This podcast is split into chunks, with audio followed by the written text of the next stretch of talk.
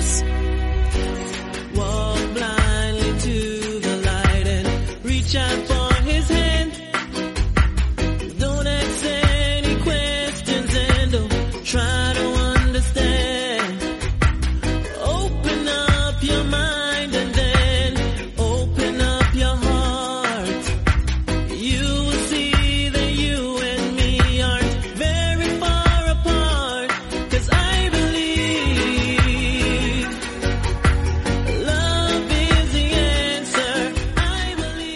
Buenas, bienvenidos a una nueva edición de Meme Adictos. Hoy es viernes 27 de noviembre, estamos llegando a final de mes y estamos a poco más de 24 horas de la celebración de ese evento de UFC, UFC Vegas 15.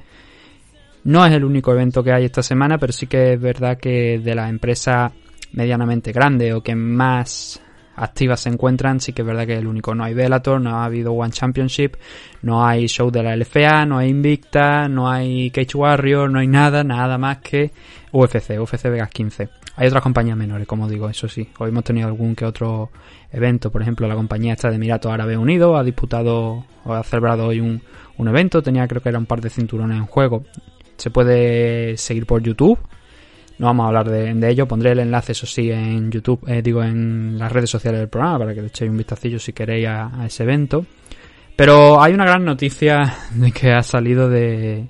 y además hace media hora prácticamente. Como decimos, mañana es UFC Vegas 15 y el main event, el que iba a ser main event, ha sido cancelado. Ahora hablaremos sobre ello. Además hay otra cosita por ahí que quería hablar, que es un poquito, no mucho. El programa de hoy la verdad es que va a ser bastante corto, porque no hay, como digo, muchas noticias que se puedan mencionar. Pero el otro día publicaron un reportaje en la HBO. La pena es que no lo podemos ver aquí desde España porque ya aquí en, en casa tenemos la HBO porque viene con, el paquete de, del operador que tenemos contratado y no está ese reportaje. Pero hay un programa, una serie de programas que emiten allí en Estados Unidos que son muy interesantes. Y esta semana trataron un tema eh, con un par de luchadores además que hemos visto eh, que son medianamente bastante conocidos o por lo menos para gran parte del público. Luchadores de MMA obviamente que han hablado de las lesiones cerebrales y de cómo han tenido que ir afrontándola y qué solución le han ido dando. Creo que es un tema interesante que ya digo no vamos a tratar mucho eh, sobre ello porque aquí, claro, no contamos con ningún médico, pero sí que ha- ya ha habido casos de otros luchadores que han experimentado esos problemas. Y creo que es buena idea traerlo aquí a, al programa, aunque sea brevemente, para comentar un poquito esa situación.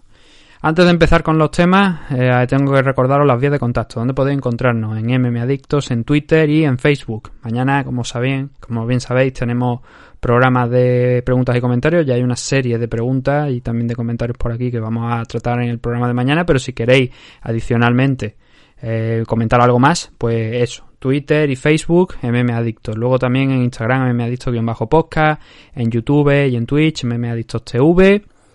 Y por correo electrónico, mmadictos.gmail.com. Además, plataformas donde podéis escucharnos, Evox, Apple Podcast, Google Podcast y Spotify. Además de cualquier aplicación que utilicéis para escuchar podcast, simplemente cogéis en iVoox el feed, lo pegáis en vuestra aplicación y podéis escucharnos también. No hay problema ninguno porque no formamos parte de iVoox Originals ni la verdad que estemos interesados en, en ello. Es más, os voy a comentar una cosa. Esta semana ha habido, bueno, este, mes entero está siendo bastante problemático por parte de iVoox. Audios que no se suben, estadísticas que no em, figuran bien, que no se muestran bien, suscriptores que de repente el, número de suscriptores global que teníamos desaparece y se vuelve cero, a la hora vuelve a ponerse. Está habiendo muchos problemas con iVoox. Y el otro día me di cuenta que en Spotify, eh, que tiene un modo peculiar de mostrar los audios, lo que hace es leer el feed y descarga una copia de los audios y los pone mm, a disposición de la gente. Es decir, las estadísticas que hacemos por, por Spotify no se registran en iVoox como el resto, sino que se registran en Spotify. Y el otro día averigüé, mirando, echando un vistacillo, que Spotify no estaba dando todos los programas, um, que no los estaba mostrando todos. A la hora se arregló aquello, pero claro, estuvo una buena parte del día sin figurar esos programas. barajé unas posibilidades que al final mm, dije, esto tiene que ser un fallo de Evox. Y efectivamente, porque a, a, la, a las 5 o 6 horas, como digo, de, haberlo consultado, vi que ya estaban nuevamente todos los programas. Entonces, lo mejor, lo mejor es que si podéis, os suscribáis directamente al feed de Evox. Porque ahí, mmm, falle o no, sé por lo menos que os va a llegar el programa. Con Spotify veo que están todos ahora mismo, pero que están generando alguna serie de problemas por el tema ese de que se los descargan, los alojan como una copia en su servidor y nos complica mucho la cosa. Entonces, bueno, vamos haciendo lo que podemos.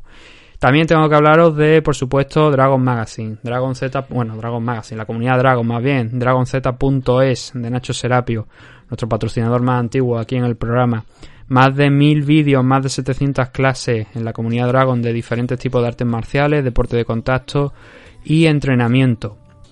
Además de una serie de ventajas por estar suscrito a la comunidad Dragon, que van desde un 15% de descuento en productos de la marca Dragon, que los podéis adquirir a través de la web y que tendréis los eh, gastos de envío gratuitos si lo hacéis, eh, quiero decir, si lo hacéis, si estáis suscritos a la comunidad Dragon, además de un 50% de descuento en eventos y seminarios que estén organizados por Dragon. Y por supuesto la suscripción a la revista.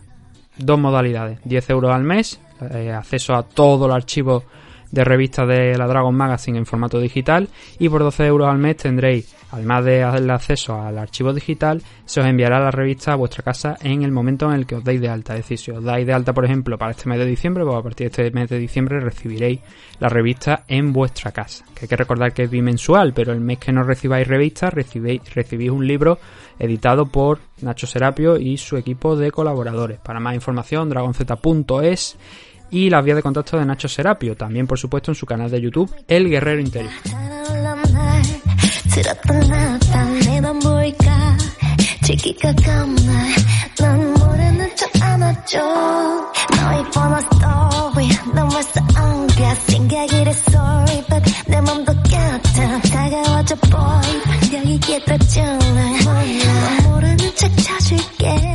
Pues bueno, ya con las promos y la introducción, donde hemos hablado un poquito de lo que vamos a comentar hoy fuera de ya de, del juego, vamos a hablar de eso que ha pasado hace cuestión de media hora aproximadamente. Se ha anunciado que el Cartier Blade contra Derrick Lewis finalmente no se va a disputar.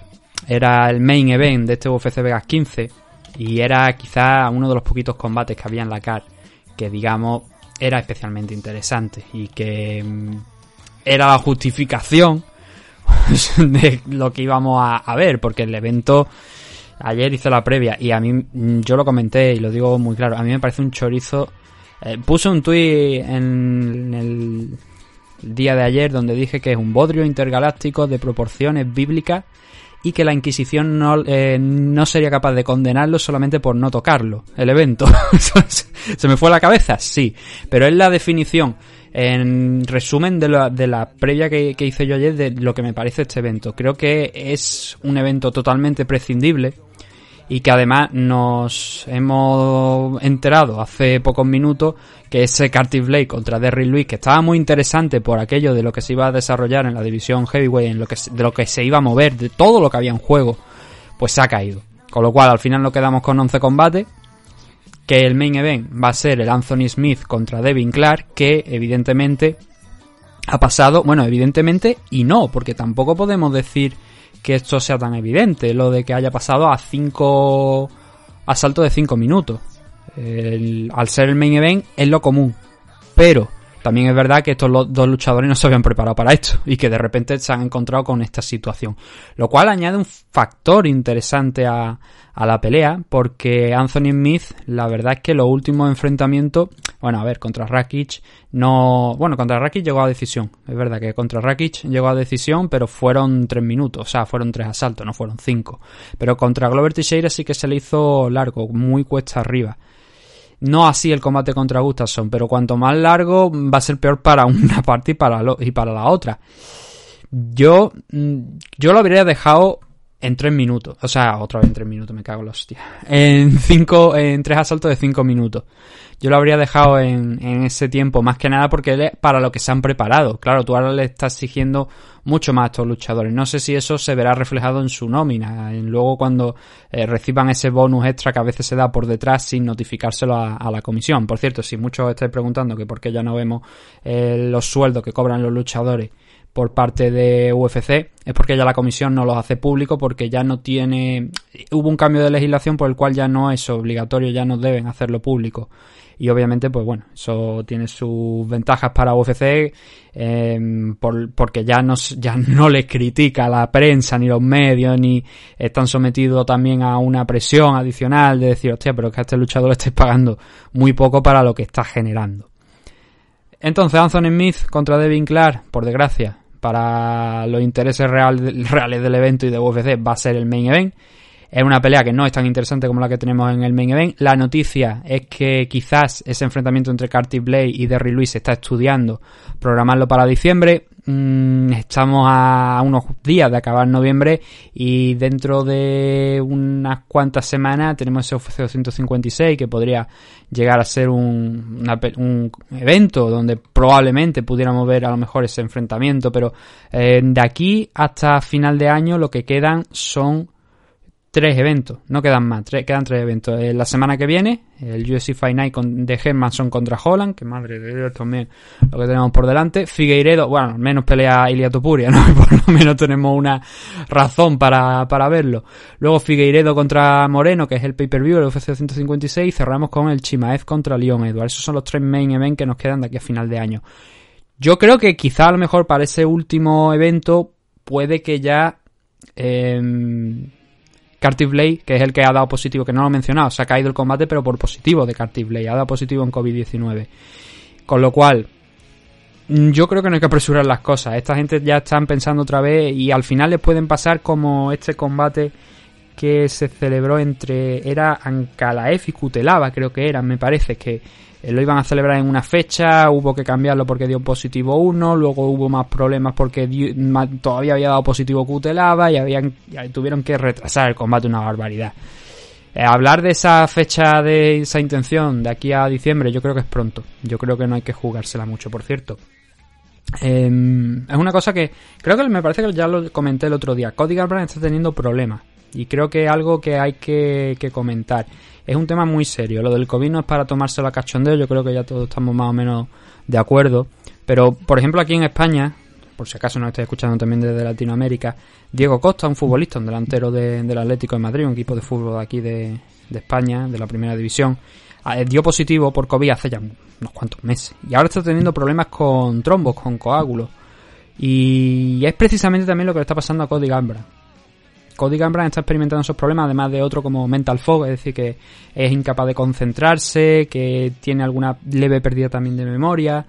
Y eso es peligroso. Las secuelas al final eh, del COVID parece que, por lo que se está investigando, parece que son peores de lo que es la enfermedad, dependiendo por supuesto de cómo, de cómo la pase. Obviamente lo, lo, los que han fallecido pues esa gente, por desgracia, ni, o sea, no, ni secuelas ni nada porque los pobres ya no están aquí para contarlo. Pero gente como Cody Gambran, como Diego Costa, como otras muchas personas, focalizo en ellos porque eh, son deportistas de élite, pero hay infinidad de personas anónimas que están pasando por los mismos problemas. Y creo que es algo para tener en cuenta, para que sigamos pensando que esto todavía no se ha acabado, que tenemos que seguir respetando todas la, las normas y que quizá también es muy pronto para hablar de esa posibilidad de un Carty Blade contra Derry Louis en uno de los últimos eventos que hay que recordar, el 19 de diciembre se corta UFC, ya no hay más eventos hasta el 16 de enero. Gracias a Dios, por fin vamos a tener un poquito de descanso y no nos vamos a poder centrar en otros eventos. Por ejemplo, tenemos ese Rising a final de año, Rising 26. Ya han hecho hasta la publicidad del Kaya Sakura contra Kiyoji Horiguchi. Es el combate más interesante de lo que hay, de verdad. Para mí, por lo menos, es lo más interesante que hay de aquí a final de año. Luego también hay un, una pelea por ahí de Ilima Lake McFarlane, la campeona de 125 libras de, de Bellator, peleando, defendiendo el título contra Juliana Velázquez con cosas bastante interesantes también por ahí, pero ese Kai, ese Sakura contra Kiyoji Horiguchi creo que se lleva la palma de, de lo más interesante. Fuera de estos problemas de Curtis Blade contra Derrick Lewis y de esa eh, de ese ascenso del combate entre Devin Clark y Anthony Smith al main event, no ha habido problemas ninguno con el resto de los pesajes, a excepción de Norma Dumont, que va a pelear contra Ashley Evan Smith. Si no se ha cambiado, porque tengo por aquí delante lo que a priori va a ser ahora la main card, teniendo en cuenta ese cartible contra Derrick Lewis, eh, la main card se basaría en seis combates. Y se, añadirían a, la parte de la card principal el Ashley Evan Smith contra Norma Dumont. Ahora hablaremos del, fallo de, Norma Dumont, de cuánto ha sido. Y el Jonathan Pierce contra Kai Kamaka, estaba también en la card preliminar. Entonces han, teóricamente ascendido, han subido dos combates de la card preliminar a la main card. Veremos si luego el póster ese que realizan y tal y cual eh, es acorde a esta información que tengo por aquí por delante o si incluso se cae alguien más, veremos los ajustes. El caso, como digo, Norma Dumont es la única que ha fallado el, pesaje aquí, porque había un combate, como, estuvimos comentando, el primero de, los enfrentamientos que vamos a tener es el, el Luke Sanders frente a Nate Manes, pero ese estaba pactado a 140. Con lo cual han dado también el pesaje los dos, bien, correcto y, sin problema. Norma Dumont es la que se ha ido, como, digo, un poquito más alta. Se ha ido a 139,5, tenía que dar 136 para la pelea. Y es curioso porque en las últimas horas, precisamente, estaban saliendo algunas declaraciones donde decía Norma Dumont que para llegar a las 135 libras, agarrado, tiene que cortar 35 libras de peso. 35 libras.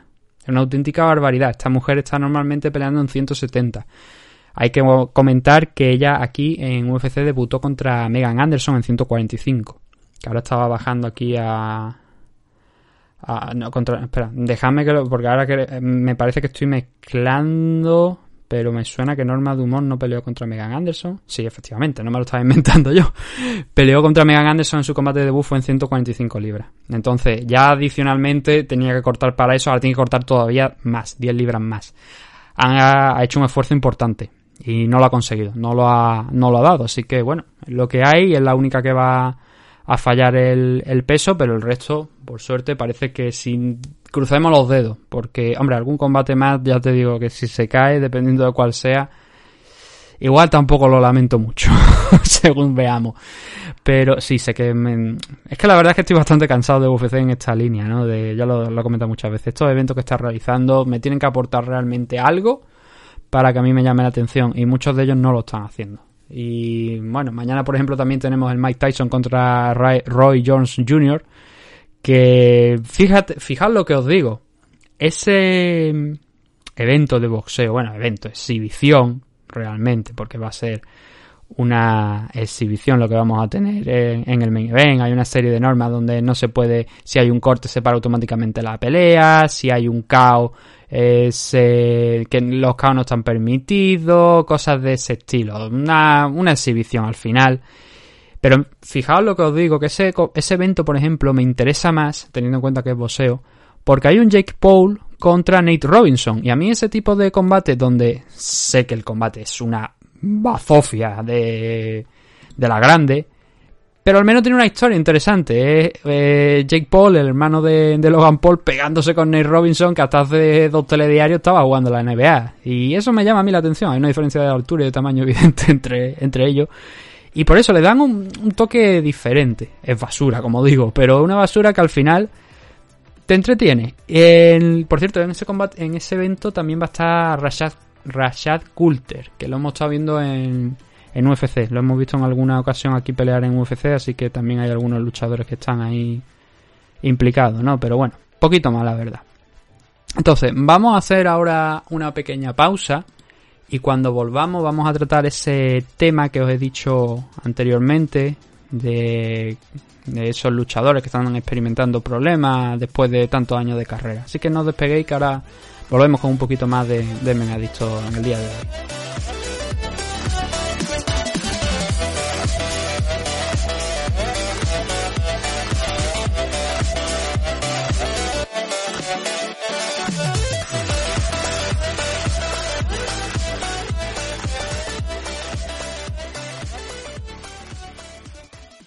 Los Caballeros de Oak es un equipo deportivo especializado en la práctica de las artes marciales mixtas, el jiu-jitsu brasileño y la modalidad de grappling. Los Caballeros de Oak cuentan con un centro de operaciones ubicado en el White Peak CrossFit de Valladolid y diversas filiales como la recién incorporada en el Nam Bandoyo de Torre del Mar, en Nerja, Málaga. Como director técnico del equipo, tenemos al entrenador y árbitro internacional de MMA, Óscar Panadero, quien dirige el equipo apoyado de varios de sus entrenadores asistentes en las distintas secciones del equipo.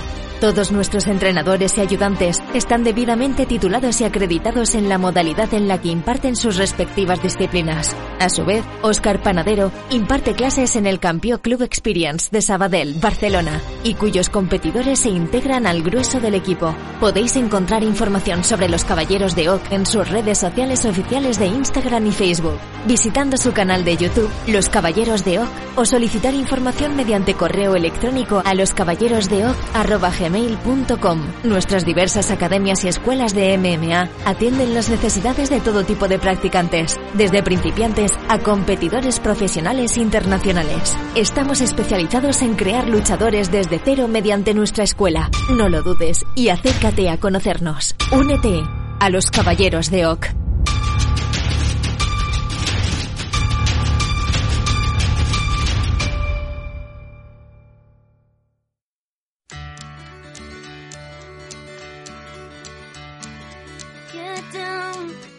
To to you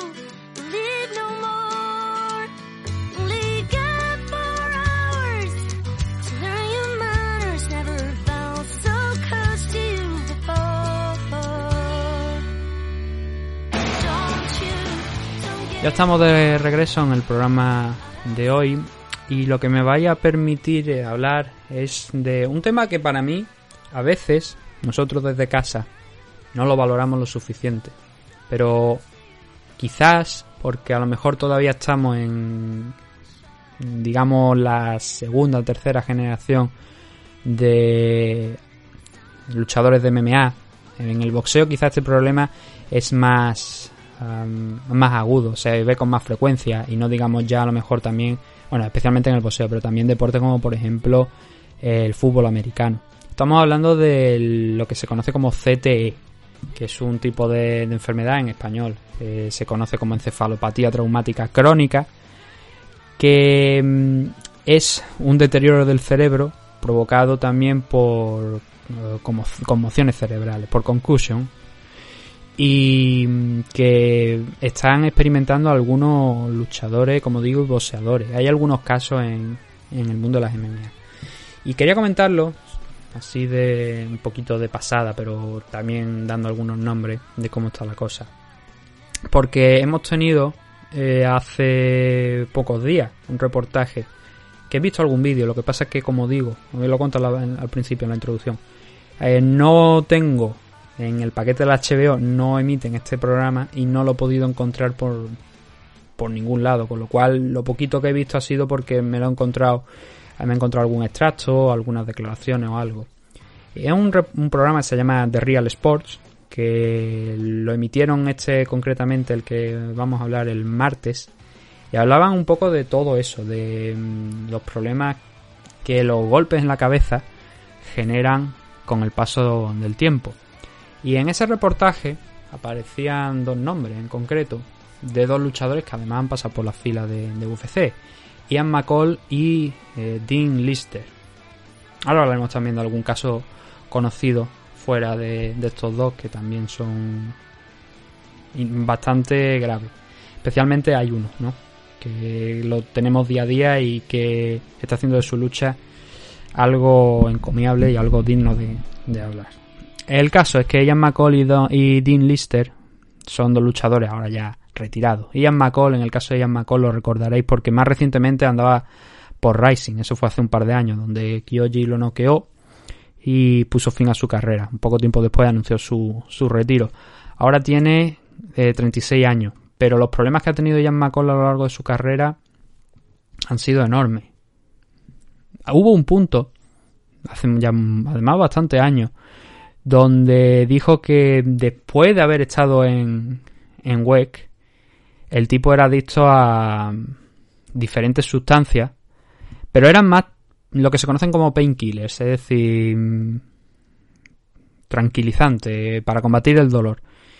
El producto de todos los golpes, de todas las lesiones también que había ido teniendo. Precisamente Jan McCall es uno de los luchadores que más problemas ha tenido. Él no saltó automáticamente a UFC, él tardó en llegar a la, a la compañía, tardó un- unos 3-4 años aproximadamente. Lo hizo en el torneo de mm, la división Flyway, el torneo inaugural de la división Flyway. Un día hablaremos de, esos combates y de esa, eh, de esa fecha, de cómo se disputó aquello. Pero durante los años que llegaron después, no pudo mantenerse muy activo porque muchos de esos combates se le iban cayendo. Se le iban cayendo pues, por temas de lesiones y tal.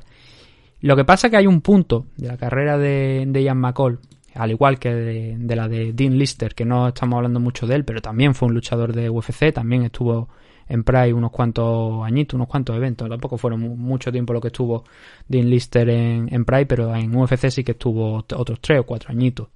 No llegó a hacer nada, pero oye, todo luchador no tiene por qué ser un, un triunfador de los grandes, quiero decir.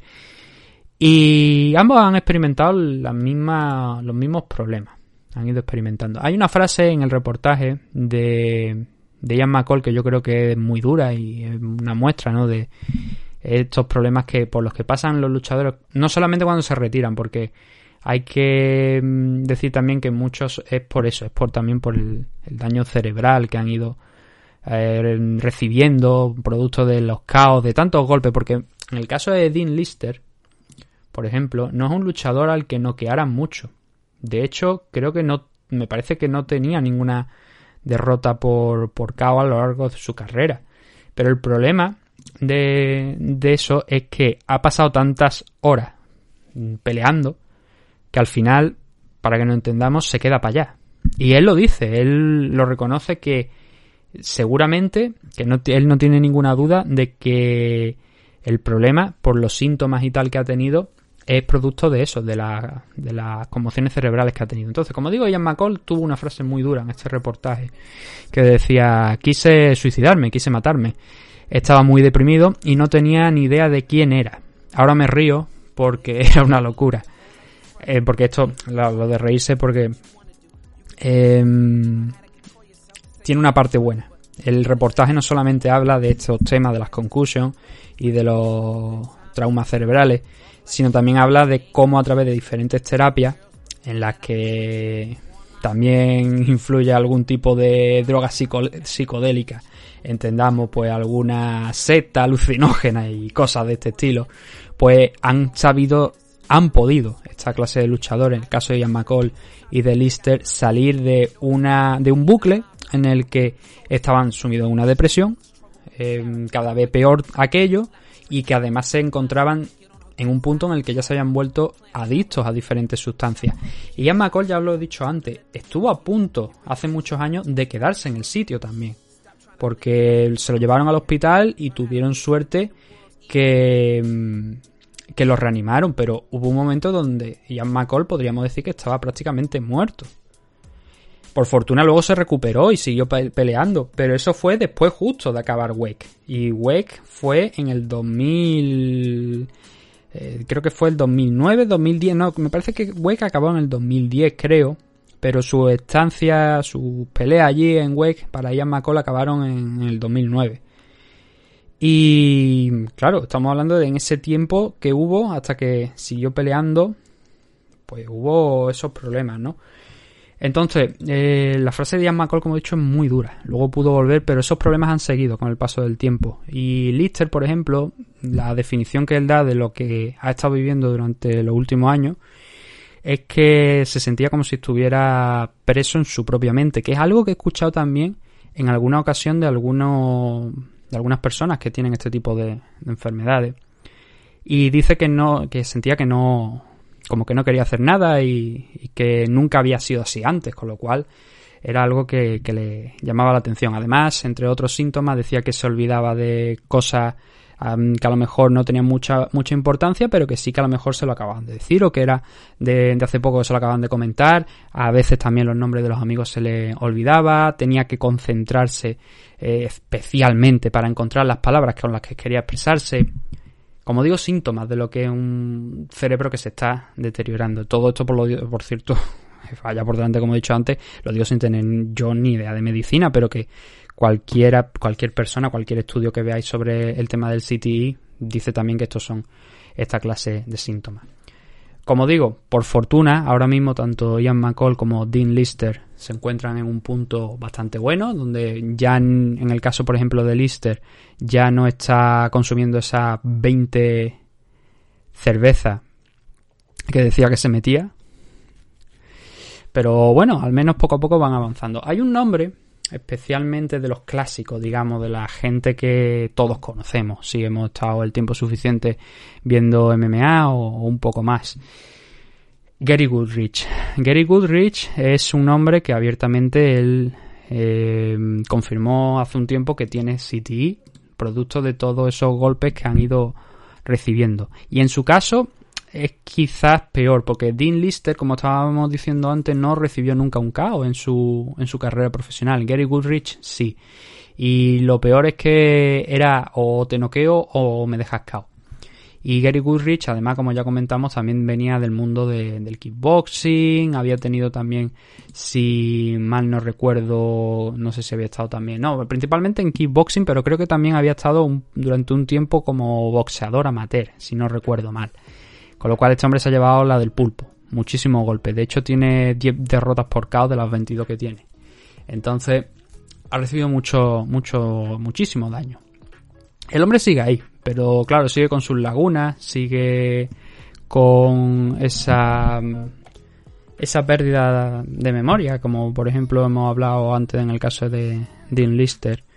Y son problemas, son muchos problemas. Y claro, yo creo que, esto ya es opinión, ahora mismo estamos en un punto en el que tampoco han pasado, como he dicho al principio de esta segunda parte del programa, ha pasado poquito tiempo relativamente en el mundo de las MMA como para evidenciar estos problemas. A mí me sorprende mucho estos aficionados que llegan y que solamente quieren ver a dos luchadores noqueándose.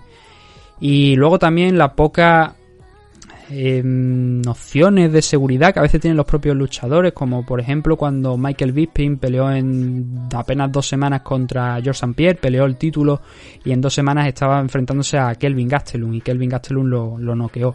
Aquel combate, por ejemplo, contra Kelvin Gastelum no se debió haber celebrado porque venía de eh, recibir un daño más que considerable contra Michael Bisping. Esos luchadores que están peleando y dicen, es que si no peleo no gano. Digo, ya, pero es que si ahora mismo eh, te meten a hacer, digamos, no sé, cuatro cinco combates en un año, en, en un año a lo mejor puede estar bien, pero no digamos en un año, digo en cuestión de a lo mejor tres o cuatro meses y aquí en terreno nacional, lo hemos visto en alguna ocasión, al final te puede pasar esto. Igual no te pasa, porque no todo el mundo está sujeto a eso, pero claro, si te puedes evitar ese daño acumulado y... Y creo que algo que mm, por parte a lo mejor de las compañías también deberían eh, vigilarlo y deberían controlarlo, porque recuerdo también, por ejemplo, el caso de eh, Max Holloway. Max Holloway hace un par de añitos, creo que fue, me parece, en el combate contra... que iba a tener... Es que no estoy muy seguro de si fue en el combate que iba a tener contra Javi Nurmagomedov, que no le dieron el visto bueno. Creo que no fue ahí. Creo que fue en otra ocasión. Pero apareció en una entrevista hablando de una manera que mm, le costaba mucho articular las palabras y automáticamente ahí saltaron las alarmas. Dijeron, cuidado con este chico. Que además, en el caso de Matt Holloway, es un tipo que está acostumbrado a intercambiar golpes y recibir mucho castigo. Impartirlo también, pero recibirlo también. Entonces, em, ahí saltaron las alarmas. Yo creo que mm, ahora mismo mm, mucho debería estar, también estar controlado por las compañías. Las compañías deberían intentar también, en la medida de lo posible, estar atentos a esas cosas, educarlos, decir también, oye, eh, es por tu, es por tu bien, es por tu futuro, no es por porque yo no te quiero dar una pelea, sino fijaos el caso de Anderson Silva, 46 años y todavía parece que quiere seguir peleando. Por fortuna muchas compañías lo están rechazando. Charlie Dell, Charlie Dell yo eh, a mí me da la sensación de que Charlie Dell también sufre problemas de este estilo de los que estamos hablando. Y bueno, no hablemos ya de Tito Ortiz, pero yo Tito Ortiz creo que también a veces es que ha sido bastante tonto a lo largo de la historia. Tanta cabeza para soltar chorradas. ahora se ha metido en carrera política. Y decía que quería que recontaran los votos en California. Y dice, pero ¿dónde va Maron? Se habéis perdido por no sé cuántos millones. En fin, un, un iluminado de la vida. Entonces, lo- la conclusión de lo que quería transmitir hoy con esta segunda parte es eso. Tenemos que ser a veces también más agradecidos con, con los luchadores. Están poniendo su físico, su cerebro en juego para también el entretenimiento de nosotros, de los espectadores. Eh, diréis, ah, pero es que tú en la primera parte has dicho, sí, porque a ver, realmente no, creo que las cosas no van, creo que son dos cosas que no van juntas. Yo estoy agradecido a cada luchador que pone el pie en la jaula y lo considero prácticamente un héroe en lo suyo, porque esta conversación la he tenido a veces con algunos que otros luchadores y dentro de la jaula los podemos considerar eh, héroes, como digo, o admirarlos por lo que hacen, pero fuera hay muchísimos, muchísimos, muchísimos luchadores que no juntan más de una neurona en algunas declaraciones. Otros son excelentes personas, es el caso, por ejemplo, de George St. Pierre, pero luego te encuentras a la gente como Tito Ortiz y dice qué coño ha pasado aquí, ¿no? Ya digo, sin... Porque sí, le estoy faltando al respeto a Tito Ortiz, pero es que la verdad es que cuando escuchas ciertas cosas te preguntas si tiene CTE o es que jodidamente es un normal. Entonces, mm, pues eso, que creo que tenemos que, estar agradecidos a los luchadores. Tenemos que también intentar, bueno, a nosotros no nos corresponde, pero a las compañías, las comisiones, educar un poquito también al respecto de, la, de los problemas que surgen a raíz de las secuelas que surgen a raíz de tanta concus- tantas conmociones, para que nos movamos a, un punto más seguro. Y que esto no solamente, como he dicho, se queda aquí, es un problema que está en el mundo del boxeo, es un problema que está en el mundo del eh, fútbol americano y que muchos deportes también lo, están experimentando, incluso en el fútbol, con un muy, pequeño porcentaje, pero también se habla que tanto cabecear el balón, tanto rematar de cabeza, a veces puede también provocar esta serie de problemas. Finally,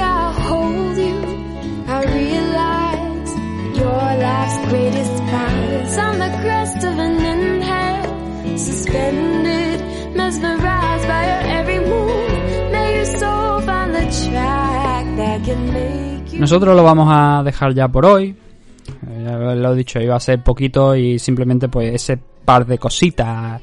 El tema de esto de lo de CTA, de lo del CTE, de lo de Ian McCall y de Dean Lister, que por fortuna ahora mismo, como digo, pues están mejorando, están bastante mejor y de hecho Ian McCall quiere ser un referente en esos temas, de poder ayudar a luchadores que estén en su misma situación y que salgan adelante.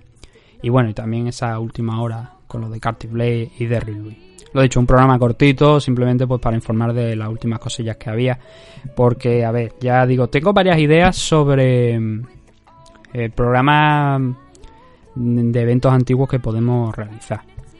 Estaba pensando, por ejemplo, como he dicho ya aquí hoy, ese cinturón inaugural, ese torneo que se realizó, fue el último torneo que se realizó en UFC y no fue una noche, de, mm, del cinturón Flyweight, Demetrius Johnson contra Ian McCall, fue el primer combate en semifinales, por ejemplo.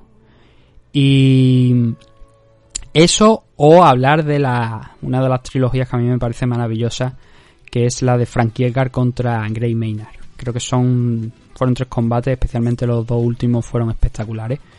Y creo que también podríamos llegar a, comentar eso. Pero ya digo, necesito tiempo, necesito ver a ver qué, qué podemos hacer. Entonces, eso era lo que tenemos para hoy y simplemente daros las gracias por habernos escuchado un día más. Mañana, preguntas y comentarios. Así que si estáis escuchando esto antes de, digamos, las 8 de la tarde o así aproximadamente, pues podéis todavía enviar vuestras preguntas y comentarios y las responderemos en el programa. Nada más. Un saludo y gracias por habernos escuchado.